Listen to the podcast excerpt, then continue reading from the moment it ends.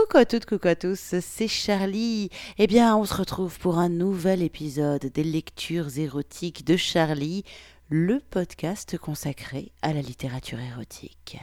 Alors, c'est l'été, on est en mode les relectures érotiques, et depuis quelques semaines, on a attaqué la série érotique, je dirais même la saga érotique Lizzie, s'exploratrice du temps. C'est donc une série littéraire composée de six épisodes. On arrive au quatrième épisode qui s'appelle Le sosie de Lydie. C'est toujours écrit par Jeep, évidemment, et publié aux éditions La Musardine. Alors, les photographies de Lydie sont au centre des préoccupations de tout le monde. Oui, rappelez-vous, dans l'épisode 2, euh, si je dis pas de bêtises, Lydie contre Arsène Lupin, Lydie s'est fait prendre en photo dans le plus simple appareil. Et du coup, ces photos circulent et ça risque de créer une boucle temporelle. Les, les, les, les boss, les, le major, Grunt, etc. ont vu les photos. Elles ont débarqué au 32e siècle. C'est une catastrophe, ça va pas du tout. Et alors que le cadet Charlus pensait avoir ramené les photos, finalement elles existent quand même, ça commence à devenir un petit peu compliqué. Donc, il est reparti pour retrouver l'original de ces photographies.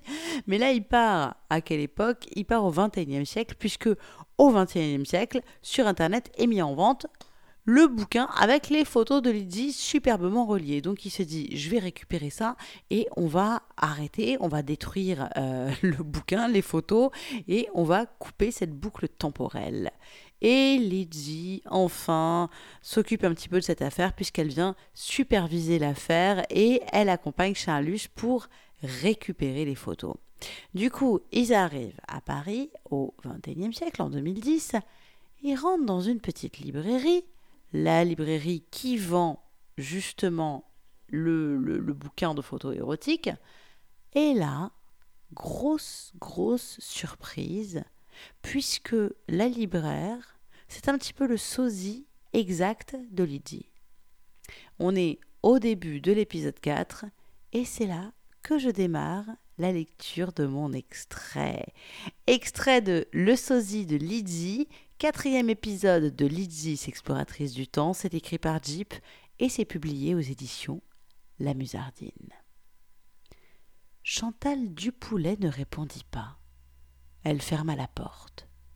Ce fut son unique mouvement, comme si le cours du temps s'écoulait désormais au ralenti.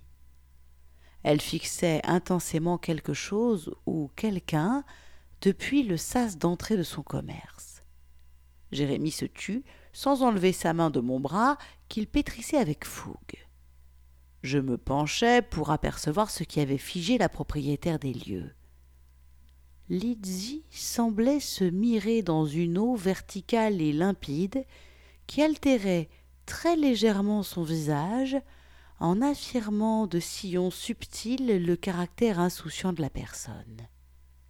Les silhouettes étaient identiques.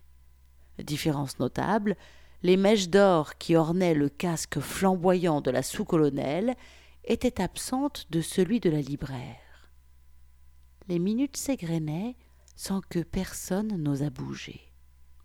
Jérémie lâcha enfin mon cou d'endolorie et s'approcha des deux femmes. Il ne savait plus comment exprimer sa surprise, visiblement bouleversé par la ressemblance stupéfiante. Son jargon n'était plus qu'onomatopée qu'il ponctuait de mouvements de tête en ma direction. Il me prenait à témoin d'une forme de miracle. Puis il se ressaisit et retourna s'asseoir. Comme si elle sortait d'un rêve, la bouquiniste secoua imperceptiblement la tête, nous salua et alla vérifier les volumes que Jérémie lui montrait du doigt. Nous avons trois petites brochures intéressantes, des fascicules touristiques qui ont été compilés par des bibliothèques municipales, dit-elle. Nous recherchons plus précisément un album érotique. Oh, je dois avoir dans l'arrière-boutique quelques livres de cet acabit. Les recueils pornographiques étaient très en vogue avant la Seconde Guerre mondiale. Elle me gratifia d'un large sourire. Lydie s'était approchée du bureau à son tour, subjuguée par son sosie qui semblait désormais indifférent devant la troublante ressemblance. Chantal Dupoulet disparut derrière une lourde tenture qui fermait la pièce. Elle revint quelques instants plus tard, les mains gantées. Elle était en possession de trois forts volumes. Je reconnus parmi ceux-ci celui qui me fut volé quatre-vingts ans auparavant. Il vient de rentrer, vous avez de la chance qu'il soit déjà sur notre site, nous expliqua-t-elle. Et tu. Euh, pardon. Vous n'avez rien remarqué d'étrange à propos de ces clichés? demanda Lydie.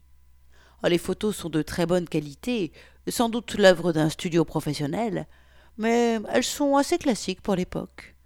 Je n'ai pas plus étudié cet aspect du livre. C'est la reliure qui est intéressante, le travail d'un habile artisan. Elle est datée de 1930. Voyez. Disant cela, elle montra du doigt la frappe des quatre chiffres qui indiquaient l'année de fabrication. Lydie insista. Ouvrez-le. Regardez en détail les clichés. Si vous insistez. Elle ouvrit avec mille précautions le livre et tourna doucement quelques pages.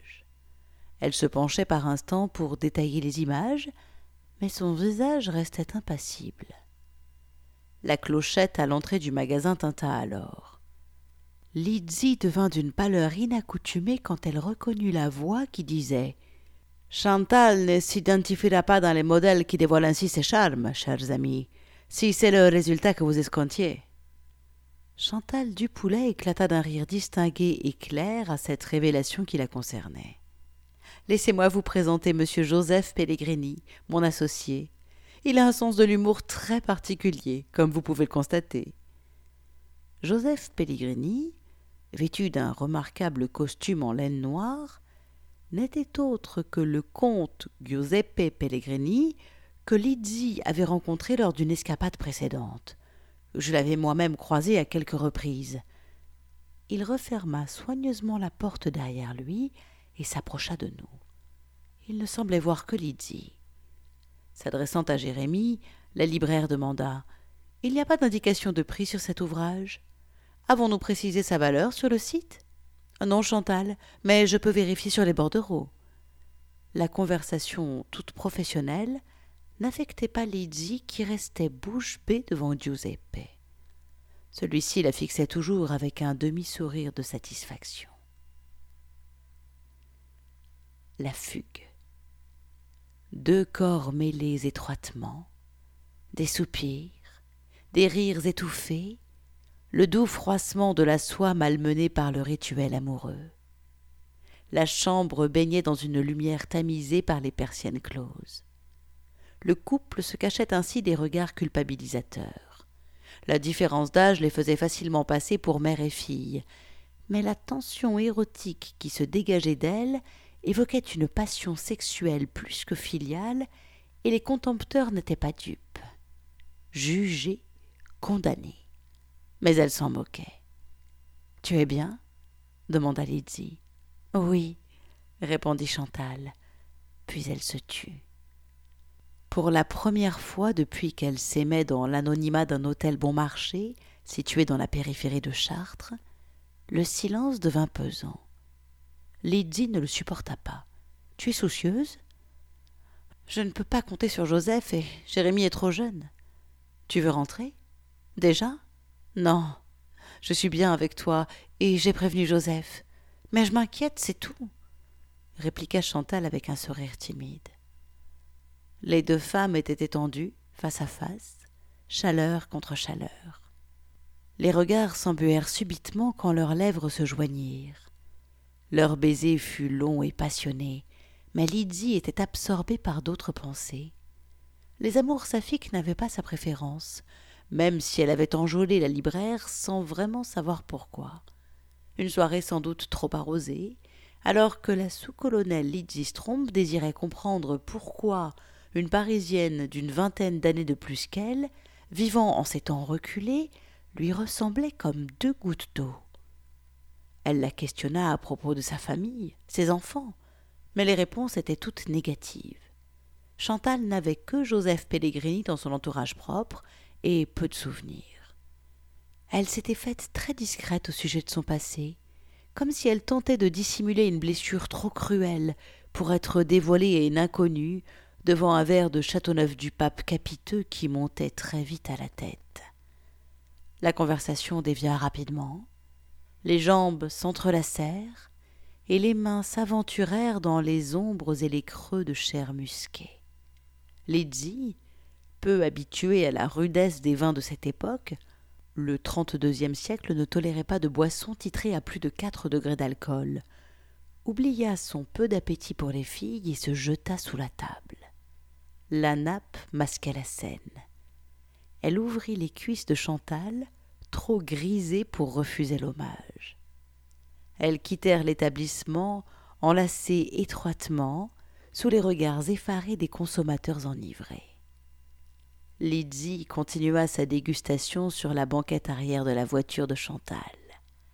Nonobstant la position inconfortable, celle-ci apprécia à sa juste mesure les attouchements sensuels que lui prodiguait sa cadette.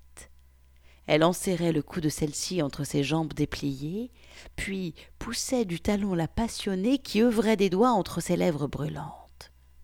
Langue et phalange prenaient part au festin, et se régalait des flux qui coulaient en flots ininterrompus de la fente évasée, ou plongeaient plus avant entre les nymphes.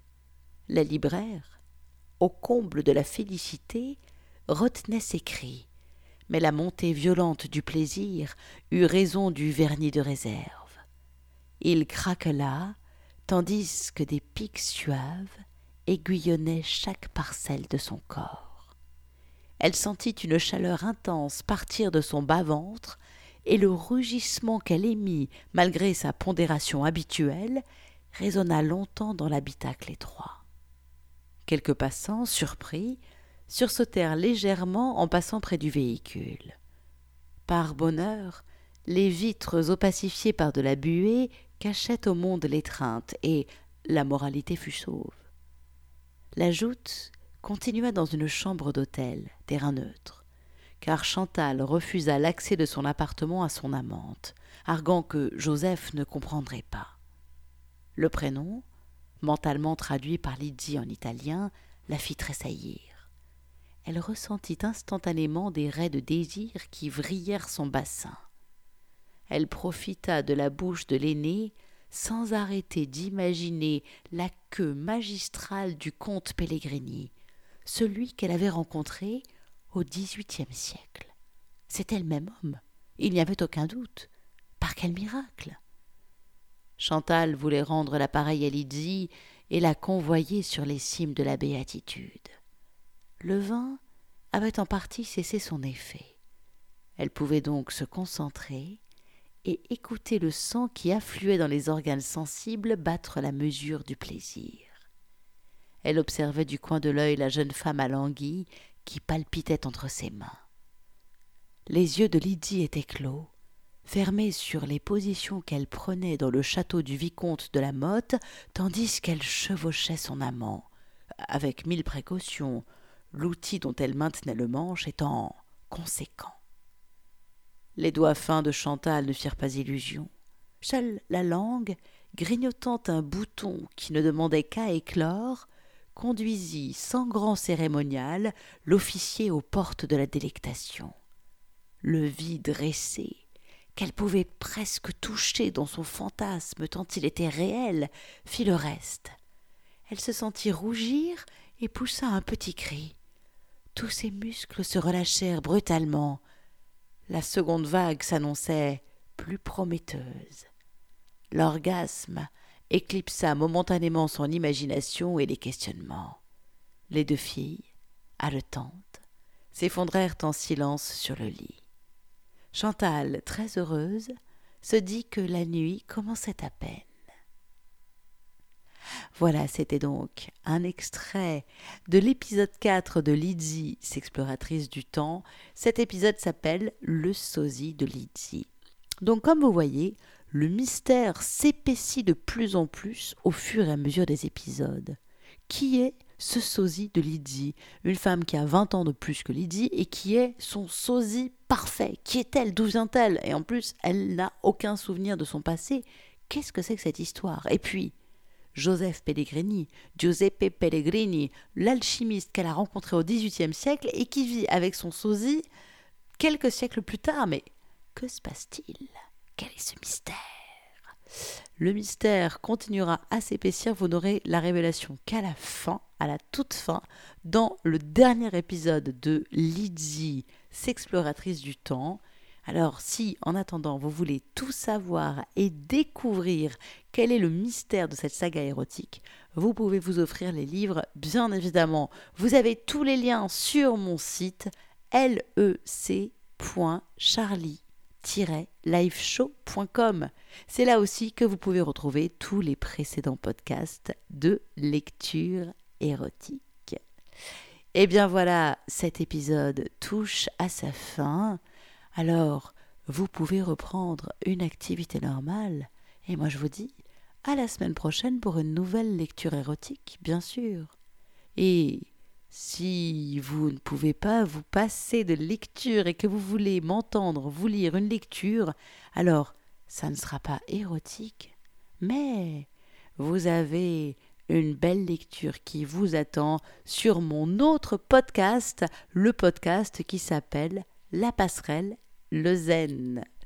Je vous fais des bisous à toutes et à tous et je vous dis à très bientôt. Quoi qu'il en soit, que la lecture soit érotique ou non, on se retrouve la semaine prochaine. Ciao, ciao, ciao.